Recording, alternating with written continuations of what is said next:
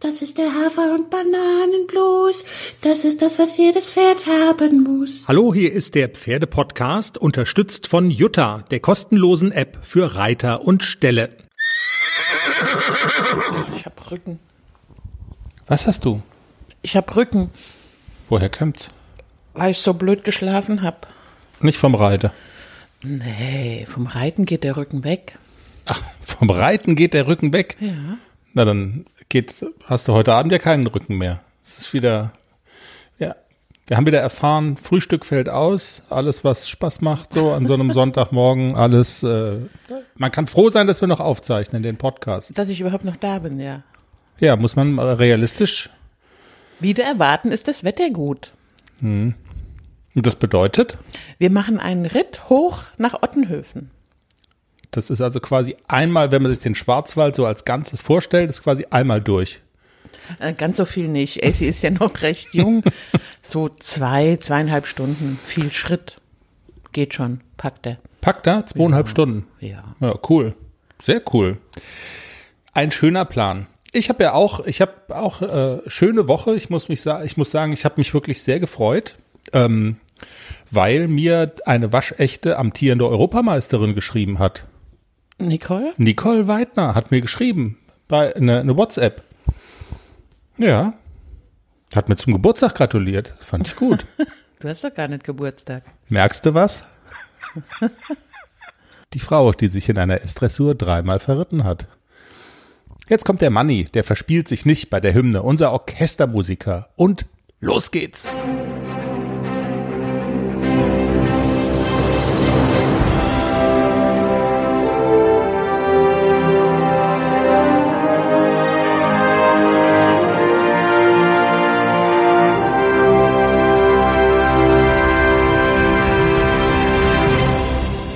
Hier ist der Pferdepodcast, Episode 114. Schön, dass ihr bei uns seid. Wir sprechen natürlich über Jennys Jungpferde ACDC und Klecks und was die in der vergangenen Woche so gemacht haben. Und was der eine von beiden heute so machen wird, das habt ihr ja schon gehört. Wir sprechen über dies und das und wir sprechen mit der FN und zwar sogar gleich zweimal zwei Experten der Deutschen Reiterlichen Vereinigung. Es geht um eine Untersuchung, die der Reitsportverband gemacht hat und zwar um die Frage, welche Infektionsgefahr, welches Ansteckungsrisiko geht eigentlich von Reithallen aus?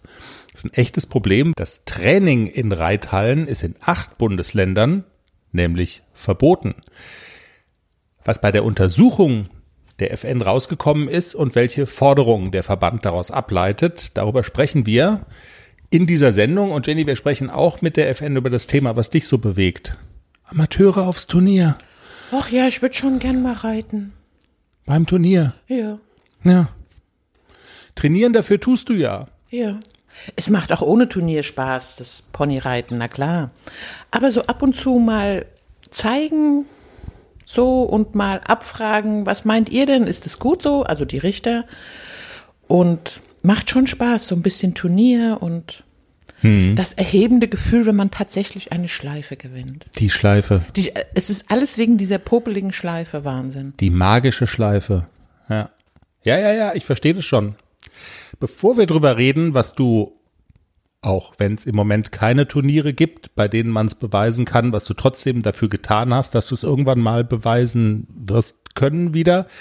Äh, bevor wir darüber reden, bei den Profis sind ja Turniere möglich, erlaubt, geht jetzt auch wieder los. Maimarkt-Turnier in Mannheim zum Beispiel. Regelmäßige Hörer von Equidaily, dem Nachrichtenpodcast aus dem Hause der Pferdepodcast, wissen Bescheid. Ähm, und du hast gesagt, du willst nicht im Detail drüber reden, weil da bist du nicht sattelfest genug da, dafür. Ich war ja ganz überrascht. Aber ein Kommentar, den wir auch äh, schon geteilt haben bei Facebook, hat dich fasziniert diese Woche aus der St. Georg. Der Chefredakteur hat mal einen rausgehauen. Es geht um feines Reiten und das, das manchmal von Wertungsrichtern nicht so richtig gewürdigt wird. Ähm, eine Leseempfehlung. Du musst ja gar nicht großartig was dazu sagen, aber sag doch mal so ganz grob so die Kampfeslinien und warum dieser Kommentar dein Herz erwärmt hat. Also ich habe den Ritt leider nicht gesehen, aber der Kommentar war, also bis auf die beiden Grußaufstellungen, die nicht ganz so perfekt waren, war dieser Ritt alles in allem harmonisch, fein, alles das, was gefordert wird, Lastaufnahme der Hinterhand, ähm, gefühlvolles Reiten der Reiterin, also Lektionen gut ausgeführt, alles fein. Und die Punktrichter bewerten es aber nicht so, wie es eigentlich sein sollte. Und der hat einen sehr bissigen und ironischen Kommentar und hat der Reiterin empfohlen, wie sie das nächste Mal reiten soll. Also man muss es lesen, es ist wirklich sehr, ähm, es spricht mir so aus dem Herzen, wenn ich so manchen Ritt auch sehe, auch bei den ganz Großen. Und dann denke ich immer so, wo bleibt hier eigentlich das feine Reiten? Das vermisse ich ganz, ganz oft, gerade bei den Großen. Ja, ich wollte gerade sagen, also wir verlinken den Artikel auch nochmal bei uns auf der Seite, dann kann man nochmal drauf gucken. Aber es würde dich ja nicht so triggern, sage ich jetzt mal, ähm, wenn man nicht das Gefühl hätte, dass das ein systematischer Fehler so ein bisschen ist, oder? Also weil das Wertungsrichter mal daneben hauen oder mal Dinge anders sehen als man selbst, das ist ja, glaube ich, ganz normal und das ist zwar dann, äh, wenn sie wirklich daneben hauen, ärgerlich, aber meine Güte, es ist halt so. Aber das scheint ja sowas zu sein, dass es manchmal oder dass es bei einigen Wertungsrichtern so die Tendenz gibt, so auf das nur korrekte Ausführen der Lektionen, aber nicht auf den Gesamteindruck und das Harmonische und so weiter, oder? Dass das aus dem Blick gerät, weil es nicht in den Paragraphen steht sozusagen. Also du hast ja schon gesagt, ich bin in dem Thema nicht so sattelfest, aber ähm, ich weiß ungefähr, wie Richter bewerten müssen, also diese Richtlinien, wie eine Lektion mhm. oder eine Prüfung zu bewerten. Entschuldigung, zu bewerten ist. Also natürlich müssen die die Ausführung der einzelnen Lektionen bewerten. Ja. Aber es gibt ja am Ende des der Prüfung auch ein, eine Note für den Gesamteindruck, für die Durchlässigkeit. Und da ist manchmal meiner Meinung nach zu wenig Gewicht beigemessen. Das gibt nur eine Note und die zählt halt komplett in die, in die anderen Noten. Da werden die einzelnen Noten für die einzelnen Lektionen zusammengezählt und am Ende gibt es eine Gesamtzahl. Und ja, also ich glaube, die Richter können da auch nicht so raus aus ihrer Haut. Es gibt diese Vorschriften, das ist so zu bewerten und es ist nur das Pferd zu bewerten. Wie führt das Pferd die Lektionen aus? Da kannst du oben drauf sitzen, rückwärts, ist egal. Es werden die Lektionen, die Ausführung der Lektion wird bewertet. Das ist, man müsste einfach diese Bewertungsrichtlinien nochmal überdenken.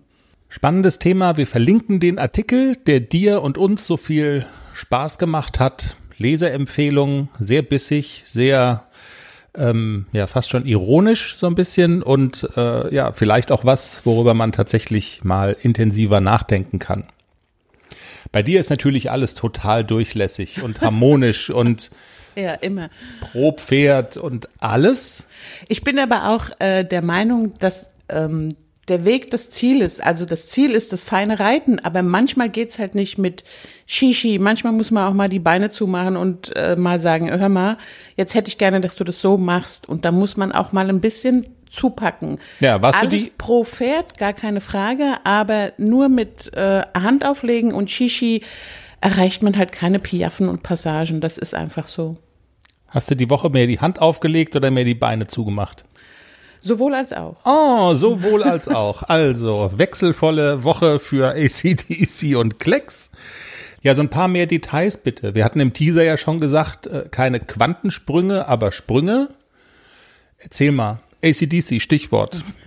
Du weißt, dass ich gerne mit meinem Musterschüler anfange. ACDC ist toll. Also der hat diese Woche, wir haben einmal Freispringen gemacht, da ist er eine Fünferreihe gesprungen. Mhm. Super toll und als hätte er nie was anderes gemacht, auch mit einem hohen Hindernis dazwischen, also kleiner Einsprung, dann wird es in der Mitte ein bisschen höher und dann wieder kleine Aussprünge, war super toll. Er hat es wirklich super lässig gemacht. Musst du den animieren dann dazu? Nein, Oder stehen da dran. einfach die Sprünge und der kapiert alles klar? Der zieht daran und der will das auch springen, der hat richtig Spaß daran. Der lächelt und sagt Yippie. Es ist ja eigentlich, weil wir hatten uns irgendwann mal schon, ich meine, wir haben ja jetzt schon über 100 Folgen, wir haben da auch irgendwann mal drüber gesprochen und da war die Logik, das Pferd ist ein Fluchttier und würde, also wir haben uns darüber unterhalten, wie fair ist es eigentlich, äh, Springreiten. Man jagt die Pferde über diese hohen Sprünge und dann war die Logik, in der freien Natur würden sie um das Hindernis drumherum laufen, wenn sie könnten. Jetzt stellst du da fünf Hindernisse hin und der jagt halt drüber. Das ist irgendwie, Also ich glaube, in der Natur würde er auch drüber springen. okay. Also ganz, also es hinkte ein bisschen so. äh, Sie würden vielleicht in der Natur drumherum laufen. In der ja. Natur würden sie ganz sicher drumherum laufen, wenn es gehen würde. Aber ähm, unsere Pferde leben ja nicht wie in der Natur. Und er hat es ja auch gelernt als, als Jungpferd, Freispringen und so. Das hat man ihm beigebracht. Und ich habe den Eindruck, er hat Spaß daran. Keine Ahnung, wenn er reden könnte, würde er sagen, Olle, nimm diese blöden Dinger da weg und äh, ja. lass mich auf die Koppel. Also ich bin ja bei dir, wenn er halt drüber springt, über fünf am Stück auch noch, dann wird schon was dran sein, dass er da auch Spaß dran hatte. Okay, faszinierend. Also das ist dann auch sozusagen Abwechslung, Spaß, ähm, nicht irgendwie Dressurlektionen, sondern das ist halt einfach Freilaufen und mach mal, was du so denkst. Genau. Am nächsten Tag habe ich es probiert mit Reiter. Und ich bin immer wieder begeistert von dem Pony. Der ist so ehrlich. Ich sitze ja oben drauf und habe mehr Angst als Vaterlandsliebe, obwohl es wirklich mini kleine Sprünge sind. Ich habe mich tatsächlich getraut. Ich bin ein bisschen zögerlich rangeritten, weil Hubert nicht in der Mitte gestanden hat und gesagt hat, jetzt reit da hin, ganz in Ruhe. Und der motiviert mich ja dann Angst oder relativ sicher dahin zu reiten. Aber jetzt habe ich mit einer Stallkollegin mir ein paar Sprünge aufgebaut und da habe ich immer noch Angst und reite auch so dahin. Und auch wenn es nicht passt, AC springt trotzdem und sagt, komm, Olle, wir springen auf, ich kann das schon, lass mich mal. Es ist wirklich ein grundehrliches Pferd und ich bin immer wieder begeistert, wie toll er und sicher er mich auch da drüber trägt. Und auch wenn es nicht passt und auch wenn ich vor dem Sprung sage, meinst du wirklich, wir sollen drüber, sagt er, ja, komm, wir springen drüber. Das ist wirklich toll. Also ein, ein super Pony, ehrlicher Charakter und auch beim Springen kann man ihm total vertrauen. Du hast ja die herzerfrischende Angewohnheit, das Pferd zu synchronisieren. Also du übersetzt es ja in, dann geht die Stimme jetzt so hoch und du sagst, was er dir sagt. Also sagt er das wirklich oder findet das nur in deinem Kopf statt? Also da, ihr habt ja eine enge Beziehung. Spürt man das, dass er das sagt? Ja, man spürt das. Und man sieht es auch. Die Stallkollegin, die mit mir gesprungen ist, hat gesagt, Der will. Der hat so auf dich geachtet, der hat gemerkt, dass du eigentlich Angst hast und dann hat er so auf dich geachtet und hat gesagt, komm, wir, wir springen jetzt. Und er wollte dahin, aber er wollte auch nicht so schnell dahin, weil er könnte mich ja verlieren. Und er ist super ehrlich darüber gesprungen. Er hat Okay. ja auch keine Mähne im Moment, wo ich mich festkrallen kann. Ja, wegen Schusseligkeit. Der, was war das? Die Mozartlocken, ne? Die, Genau. die vergessene Mozartlocke. Oh je. Diana, die Züchterin. Da müssen wir uns jetzt noch entschuldigen. Pferd verhunzt. Darf ich noch ein bisschen schwärmen vom AC? Ja, ich wollte, ja, ja, klar, darfst du. Ich wollte auch auf die Dressur dann noch mal kommen. Ja, Nicht, dass die Leute meinen, die- sie wären im falschen Podcast. Genau, dann komm noch mal auf die Dressur. Ich rede ja immer gerne über konkrete Dinge auch, dass äh, Menschen vielleicht so ein bisschen was mitnehmen können, wie du Dinge reitest.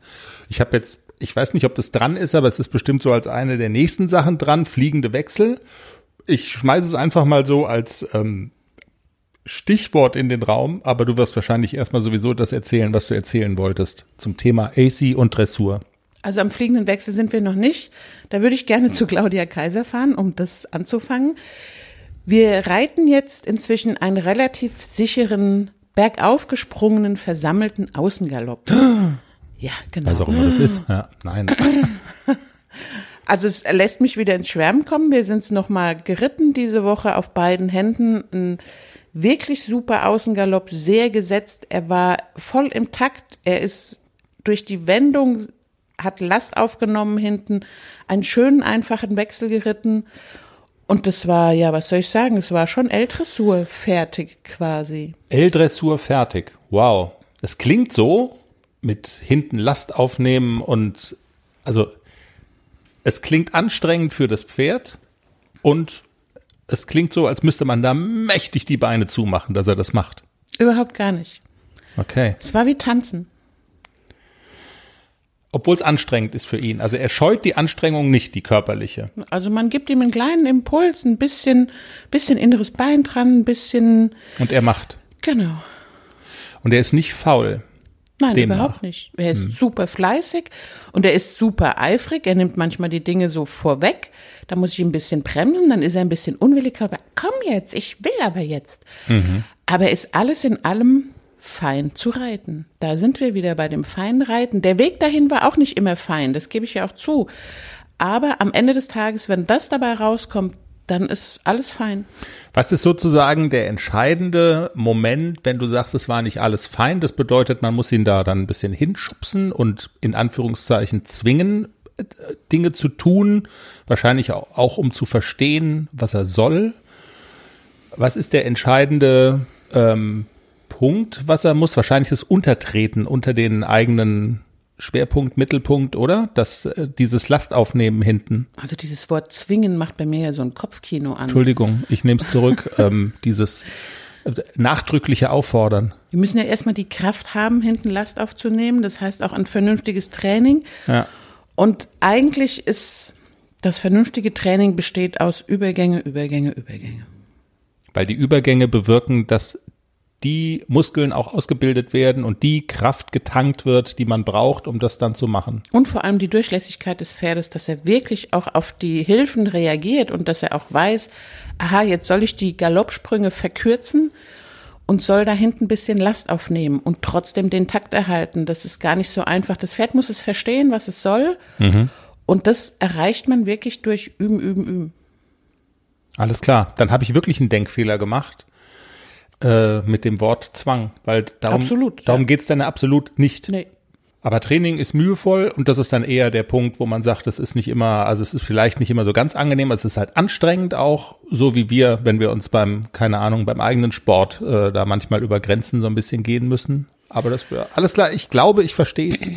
Also das Training besteht ja auch nicht nur aus, aus solchen Tagen. Also ganz viele Tage ist ja auch wirklich lockeres Reiten Ja. Und wirklich Übergänge, Übergänge, Übergänge. Keine Lektion, sondern wirklich nur lockeres Reiten und Und also ich denke, es wird ja auch nicht jede Trainingseinheit nur aus, äh, dass wenn man das jetzt auf ein Fitnessstudio überträgt, dass da die ganz schweren Hanteln aufgezogen werden. Das sind ja immer so Punkte, also so, so Peaks, ahne ich Genau. mal, sonst schleicht er ja raus aus der Halle. Das soll ja auch nicht sein. Und zwischendurch immer mal zügellang. Nicht so lange am Stück, zwei, drei Minuten. Wenn er es gut gemacht hat, zügellang. Sehr spannend. Fliegende Wechsel bei Frau Kaiser dann, bei Claudia Kaiser auf dem Kaiserhof. Das ist tatsächlich schwer zu verstehen für die Pferde, oder? Ja, ich glaube auch, dass AC sich schwer tun wird. Also er hat auf der linken Hand springt er immer in den Kreuzgalopp. Also ich glaube, er wird auch eine gute und eine schlechte Seite haben, so wie das bei Nixon auch war. Dem Klecks wird es später, glaube ich, einfacher fallen, weil der eine längere Schwebephase hat im Galopp. Da ist es, der springt auch jetzt schon einfach um, ohne Mühe und AC springt halt wirklich von, von der linken Hand immer in den Kreuzgalopp. Der kann noch nicht mal frei einen fliegenden Wechsel springen. Das ist schon schwierig. Das ist dann der Künstler und der Handwerker irgendwie. So ein bisschen. Nee, Nee? nee. Der Tesla und der Golf. Wie Du sowas. wirst doch den AC nicht als Golf bezeichnen, also komm. Was ist er denn? Porsche. Ich würde sagen, ja, eher der, der Porsche Cayenne. Der ein bisschen schwerer ist, Okay. aber trotzdem Feuer unterm Arsch. Und der, und der Klecks ist ein, ist so ein E-Auto, so Genau. modern, braucht noch bisschen, bis es marktreif ist, aber theoretisch, Guter Vergleich, ja. Der braucht noch ein bisschen, bis er marktreif ist. Ach, manchmal habe ich ja auch, also ich habe ja einen neuen Namen für ihn. ach komm, Manchmal ist er echt ein Arschkopf. Arschkopf, Arschkopf, ja. Arschkopf. Ja. Er ist so dödelig manchmal, wo ich dann so denke, Pony, du bist einfach so ein, du bist so ein bisschen ein Arschkopf. Er macht alles nicht mit Absicht, aber er ist so dödelig, dass er, wenn er sich erschreckt, dann sieht er nicht links, nicht rechts, dann ist auch egal, ob da jemand steht. Oh Gott! Und dann springt er einfach irgendwo hin und achtet nicht darauf, ob da jemand steht oder nicht. Also das ist auch an der Longe, in der Halle. Wenn er Angst hat, dann rennt er kopflos weg. Das Okay. muss irgendwie noch raus aus ihm. dass er ein bisschen mehr Vertrauen hat und dass er weiß, wenn ich da bin, passiert ihm nichts. Tja, Tja, bims ihm das mal ein. ja, der Arschkopf. Was hat er so, was hat er sonst noch so gemacht? Der Dödel? Ihr habt ein bisschen rumgedödelt. Nein, wir sind schon ordentlich geritten auch diese Woche und es wird ja auch peu à peu besser und es ist ja mit dem Ranziehen und so, so langsam kriegen wir es in den Griff. Im Galopp ist es schon richtig gut. Also er galoppiert richtig schön frisch vorwärts. Im Galopp kriege ich ihn schon besser und im Trab ist er anfangs immer noch sehr zäh. Aber je länger er in Bewegung ist und je mehr Übergänge wir reiten, umso lockerer wird das Pferd und umso mehr zieht er ran und hat, schnaubt auch ab, entspannt sich, macht den Rücken auf, aber es dauert halt schon, schon seine Zeit, bis er in dieser Trainingseinheit loslässt und fluffig sich unter mir anfühlt. Man braucht Geduld. Du hast dir dieses Hobby Ja. ausgesucht, Jenny. so ist es halt. Ja. Und T-Shirts zum Wechseln, weil danach bin ich immer nass geschwitzt. Wollen wir mal so langsam das Thema wechseln in Richtung Können wir nochmal über AC reden? nächste Woche dann wieder? Gott, oh Gott. Äh, bevor wir das Thema wechseln, will ich noch ganz kurz in eigener Sache. Equidaily, der Nachrichtenpodcast, den gibt's ja treu und brav. Zweimal die Woche habe ich mich jetzt so eingependelt mit den, mit aktuellen neuen Nachrichten schnell hintereinander weg aus dem Reitsport. genug Nachrichten Ja. machen. Äh, gibt's aber, und das ärgert mich ja wirklich sehr, ich bin jetzt mit, ich habe eine E-Mail nach Cupertino geschickt Zu Apple. zu Apple, weil Apple Podcasts, ähm, da ist er noch nicht erschienen und das ist äh, Skandal. ja Skandal, ja, das hat was von Skandal, das würde ich jederzeit unterschreiben. Ähm, man muss dazu wissen, Apple stellt gerade in seiner Podcast-App eine ganze Menge um. Die haben so ein neues Programm, und deshalb ist da einiges durcheinander. Da sind auch bestehende Podcasts sind einfach verschwunden. Das ist ja fast noch schlimmer. Also Würde den Pferdepodcast da nicht mehr geben. Das ist ein sehr wichtiges Podcast-Verzeichnis. Also daran liegt es bestimmt. Nicht, dass irgendwas falsch ist, sondern die haben da viel mit sich selber zu tun. Jedenfalls die Umstellung, ähm, was die jetzt neu einführen, ist, man kann als Podcaster denen Geld bezahlen und dann bezahlte Podcasts machen. Und zum, wir könnten zum Beispiel jetzt sagen, wir nehmen teil an dem Programm und für jeden, der den Pferdepodcast hören will, von dem verlangen wir einen Euro. Das machen wir nicht. Machen wir nicht. Wollte ich nur mal gesagt haben, machen wir nicht. Das haben schon viele gesagt. Aber das gibt's Es wird jetzt. kostenlos bleiben und irgendwann haben sie dann gesagt, jetzt kostet's was. Ja, machen wir nicht. Machen wir nicht. Nee. Was, was ist schon Geld? Du bist der CEO. Genau, was ist schon Geld? Geld spielt keine Rolle. Geld spielt keine Rolle.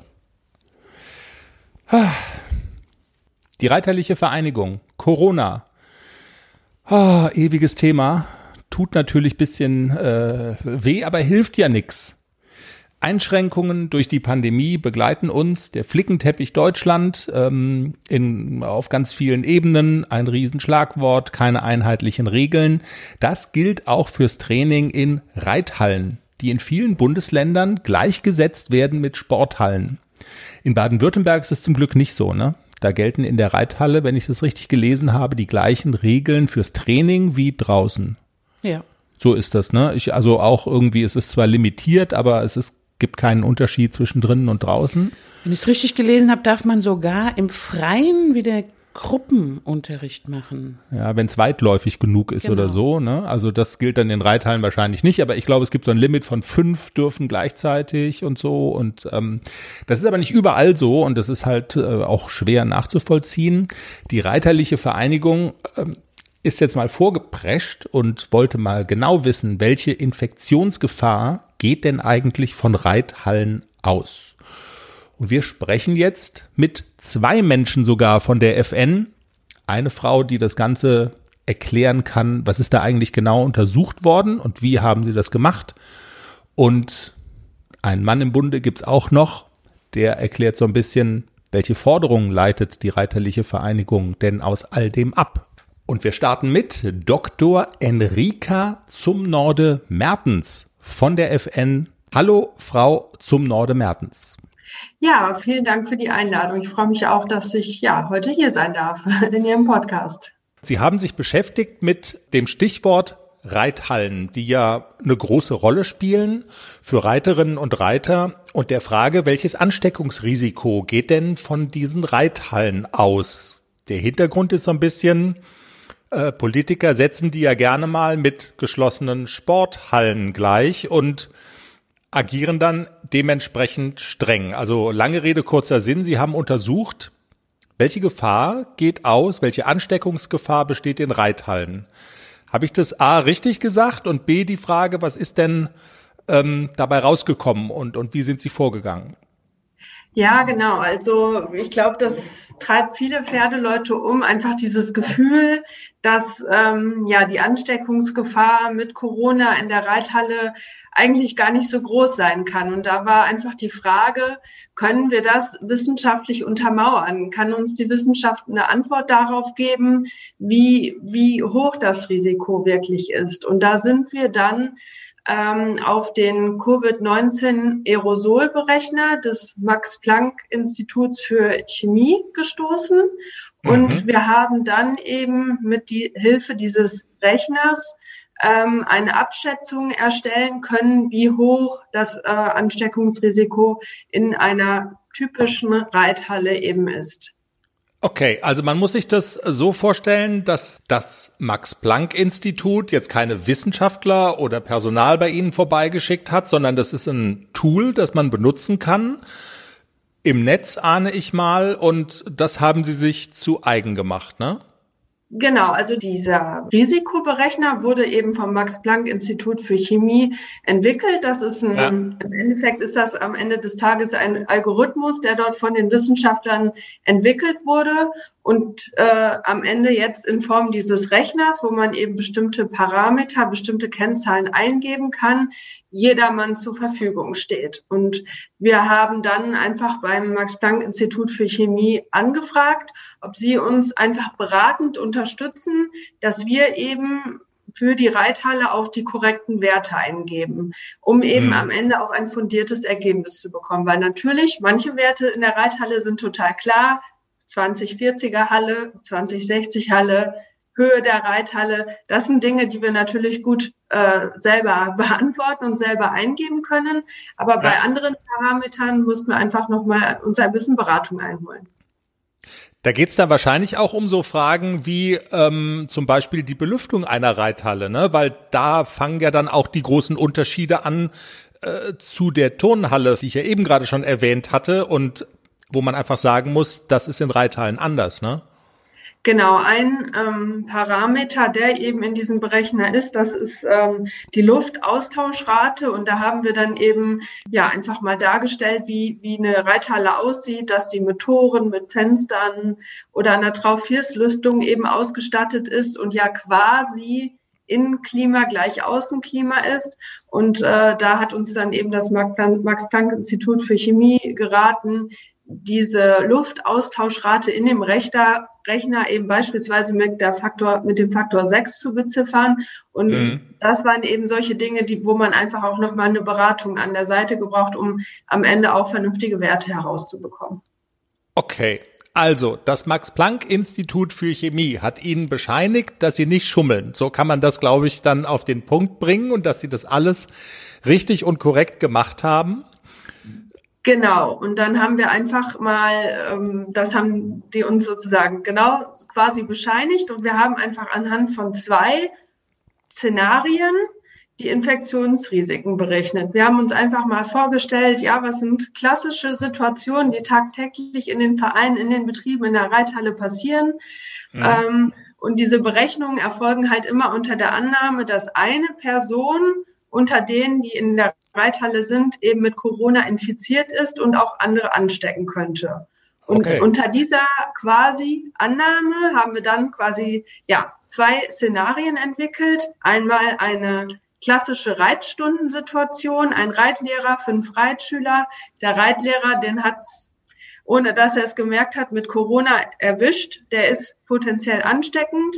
Und da kam eben bei so einer Konstellation heraus, dass das Ansteckungsrisiko eben, dass mindestens ein weiterer Teilnehmer, also quasi ein Reitschüler infiziert wird, höchstens eben bei 1,8 Prozent liegt. Also das ist ein geringer Wert. Und die zweite Konstellation, die wir da hatten, das war ein Szenario, wo eben acht Reiter in einer Reithalle reiten. Jeder für sich ist am Trainieren und Reiten in einer 40er Halle. Und da liegt dann eben, wenn Unterrichtserteilung wegfällt, also dieser Ausstoß, wenn man redet, ja. von potenziellen also Aerosolen wird da ja wegfallen, da liegt das Infektionsrisiko sogar unter ein Prozent. Also in beiden Szenarien immer unter der Annahme, dass ein Infizierter dabei war, kann man immer sagen, das Risiko ist gering bis sehr gering, sich in der Reithalle anzustecken weil die eben sehr groß ist, sehr gut belüftet ist und man ja. sehr gut Abstände einhalten kann. Und wir lernen so ein bisschen, wenn Sie jetzt sagen, ähm, dass bei dem Szenario mit dem Reitlehrer in der Mitte, der vielleicht auch laute Kommandos gibt, Headsets helfen, ne? Und äh, Mikrofone. Also hat man bei der Gelegenheit auch gleich mit äh, sozusagen. Genau, das kann sicherlich äh, eine gute Hilfe sein, nochmal, dass man nicht so ne, tief Luft holen muss, so viel Aerosolausstoß hat. Aber natürlich kann man nicht sagen, okay, jetzt sollte nur noch mit Headset orient, äh, unterrichtet werden, weil dann vielleicht auch andere Dinge ins Spiel kommen, dass man den Mindestabstand unterschreitet, wenn man, äh, ja, wenn der Lehrer ne, das Coachphone an den Schüler gibt. Das sind dann immer so kleine Stellschrauben, die man einfach durchdenken muss für seinen jeweiligen Fall. Und am Ende des Tages kann man immer zusammenfassen, dass in der Reithalle das Infektionsrisiko eben gering bis sehr gering ist. Haben Sie auch geschaut, oder sich die Frage gestellt, okay, eine Reithalle besteht ja jetzt nicht nur aus einer Reithalle, sondern da ist ja auch, ähm, man geht dahin, man muss das Pferd vorher vielleicht in der Stallgasse fertig machen und so. Haben solche Aspekte auch eine Rolle gespielt bei dem, was Sie da untersucht haben? Und können Sie dazu auch was sagen?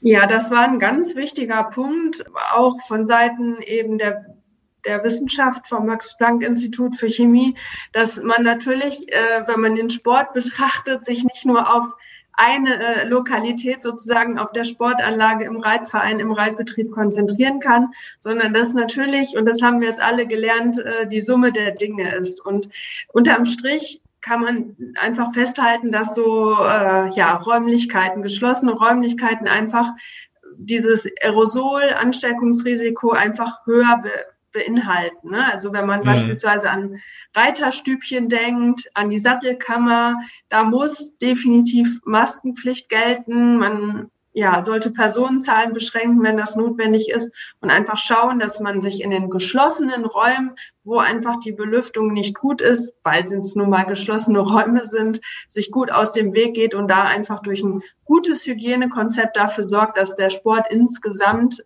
äh, sicher ist und dass das Infektionsrisiko dann insgesamt auch einfach gering ist, wenn man zum Reiten Vielen Dank. Ich denke, das ist was also jetzt sehr handfest für Reiterinnen und Reiter. Und ich weiß ja nicht, ob vielleicht auch Leute zuhören, für die das noch in einem anderen Kontext interessant sein könnte. Dieses Online-Tool, was Sie benutzt haben, kann man natürlich nicht nur als reiterliche Vereinigung benutzen, sondern Sie haben es schon erwähnt, es steht im Grunde genommen allen frei. Ist das so? Also Menschen, die in anderen Kontexten, sage ich jetzt mal, solche Untersuchungen gerne mal machen wollen, man, man kann das benutzen.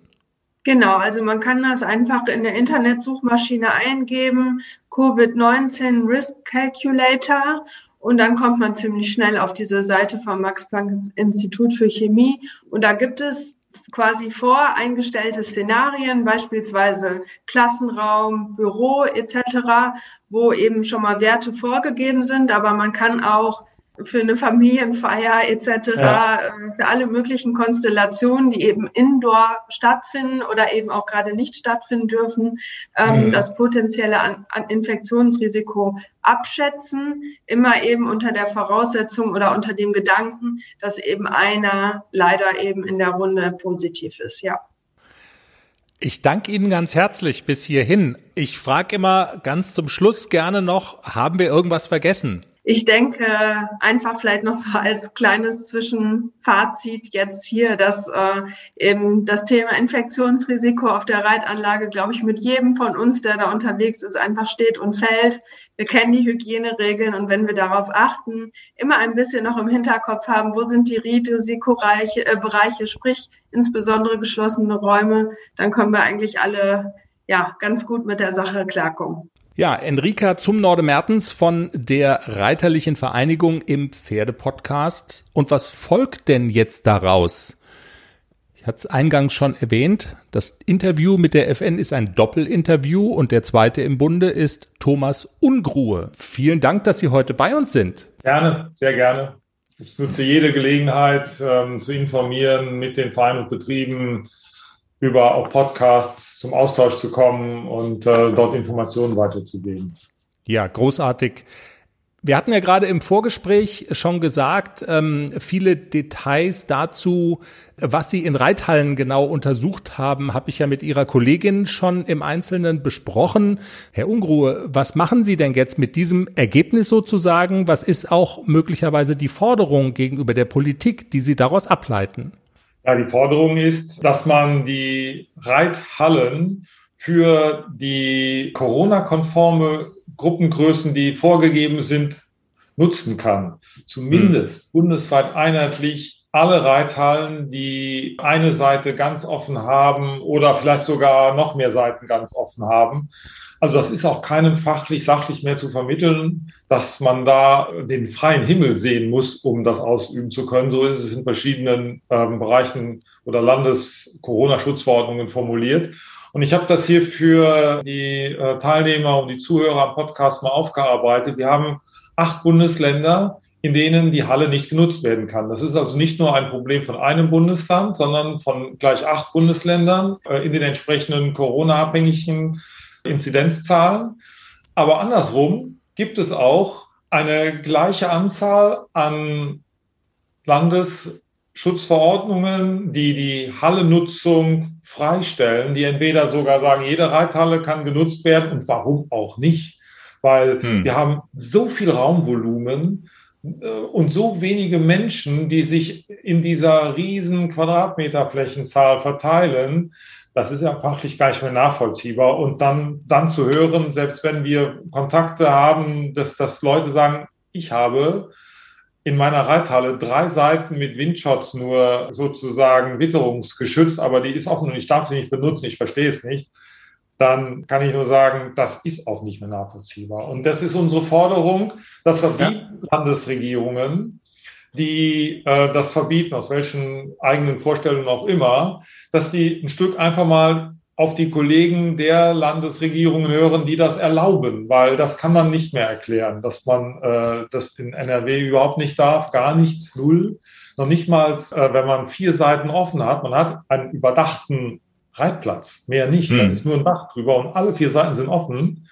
Es ist ein reiner Witterungsschutz, und selbst das ist an der Stelle nicht möglich. Und äh, ich habe da heute noch mit Betrieben intensiv zu gesprochen und ich sage auch ganz offen, wir sind gerne bereit, und das war das Ziel von unserer äh, Arbeit zu dem Thema hier, den Leuten von einer wissenschaftlichen Top-Adresse in Deutschland völlig neutral diese Situation einfach mal in Zahlen gegossen zu bekommen und dokumentiert zu bekommen. Und ich bin gerne bereit, mit den Ordnungsämtern, wenn die das wünschen, ganz sachlich, ganz ruhig, das zu erklären und das den Leuten rüberzubringen, den äh, Ordnungsamtsmitarbeitern. Das ist auch gar kein Vorwurf, ehrlich. Weil hm. ähm, die, das sind keine Reiter, die haben ganz viele Anfragen, die haben ein großes Verständnis für die Schwierigkeiten, das Management hinzukriegen, alles gerecht zu machen. Aber wir müssen ja trotzdem schauen, dass man, dass man irgendwie die Sachlichkeit noch Nachvollziehbarkeit noch sieht und äh, der Rechnung trägt. Und äh, ja. wir wissen, dass einzelne Ordnungsämter da auch in der Tat in den verschiedenen Regionen an der Stelle äh, durchaus auch gesprächsbereit sind, zuhören und auch versuchen, da einiges möglich zu machen. Dass man ja. zumindest mal die Hallen, die Teilseiten offen haben, sowieso uneingeschränkt äh, wie Außenplätze behandelt.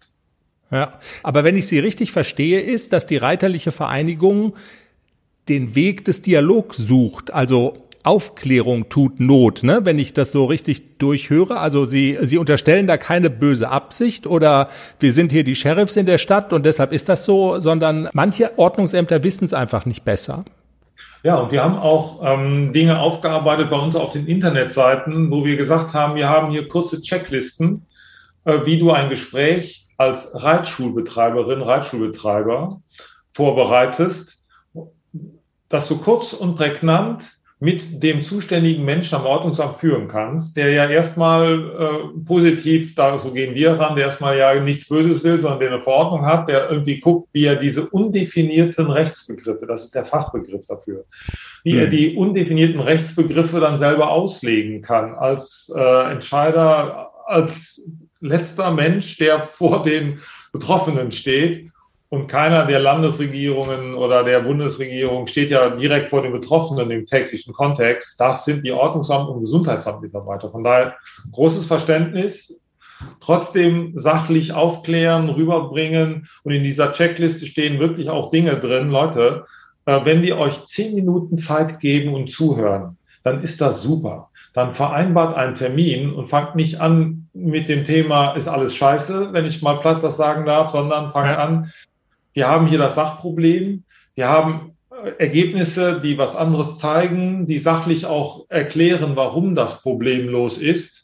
Und dann hat man eine Gesprächsebene und kann an der Stelle ansetzen und das versuchen, das entsprechend äh, hinzukriegen. So muss der Weg sein, ehrlich. Anderen Weg ja. äh, gibt es nicht. Und Vorwürfe braucht kein Mensch irgendeinem zu machen. Da ist, steckt bei keinem böse Absicht dahinter. Trotzdem muss man sachlich dranbleiben an der ganzen äh, Chose. Und das ist unser, unser FN-Weg und auch der Weg der Landespferdesportverbände, mit denen wir ja im regelmäßigen Austausch stehen. Klingt total sinnvoll, macht total Sinn. Ich würde das Gespräch gerne noch in, in, in eine Richtung öffnen, was jetzt von den Reithallen so ein, ein Stück weit äh, weggeht.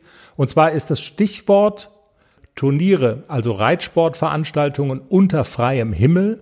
Das ist ja für Berufsreiter, also für die, für die Top-Reiter, ist das ja erlaubt. Das geht ja jetzt auch so langsam wieder los, die, die grüne Saison. Und das schmerzt ja viele Amateurreiter. Das ist so eher die Ecke, äh, aus der wir auch in unserem Podcast so ein bisschen kommen. Also wir sind keine Profis, sondern ähm, das ist eindeutig im, im Amateurbereich angesiedelt und die und die Amateure schmerzt das schon sehr, dass, ähm, dass also quasi Turniere unter freiem Himmel nicht möglich sind. Ist ein etwas anderes Thema, aber trotzdem natürlich die gleiche Überschrift, Corona und, und Einschränkungen, die da erlassen werden. Das ist ja so ein Punkt, wo die FN auch dran ist, oder? Ja, ja, natürlich, weil das schmerzt uns genauso.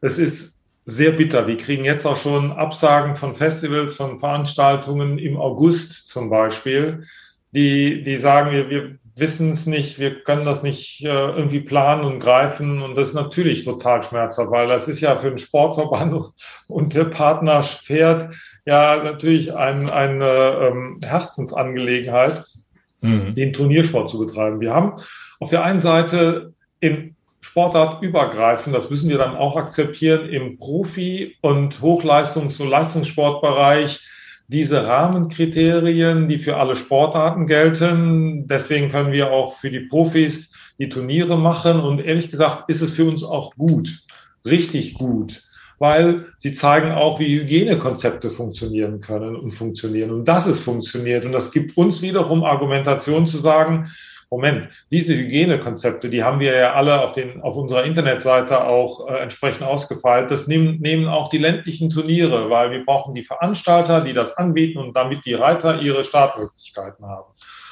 Reiterinnen ihre Startmöglichkeiten mhm. haben. So, und diese Hygienekonzepte, die funktionieren. Ähm, auch bei schlechterem Wetter, weil in den letzten Wochen waren auch Turniere. Ähm, das ist also nicht nur so, dass sie funktionieren, wenn man da äh, 25 Grad Sonnenschein und äh, äh, wolkenloser, schöner, klarer Himmel ist. Mhm. So, das, das haben, das zeigen die bei allen äh, Spitzenturnieren. Und diese Kriterien gelten für alle. Und das ist auch keine Frage, dass wir das nicht leisten können. Die, zum Beispiel die Dokumentation, das ist gelebte Praxis in den Vereinen der Alltagsarbeit Betriebe und ähm, die entsprechenden Corona-konformen Regeln, Abstand und dergleichen und ähm, auch für die Verdichtungspunkte, wo die Turniere Meldestellen zum Beispiel äh, das äh, entsprechend ja organisiert kriegen. Der ganze Online-Bereich läuft wie geschnitten Brot. Mhm. So, also sind die Spitzen, äh, die Turniere, die jetzt laufen, wie die Profis, wertvoll, um allen zu zeigen, erstens, wir sind da, Zweitens, wir haben die Hygienekriterien, die wir einhalten können und die können alle Veranstalter in dieser Form einhalten.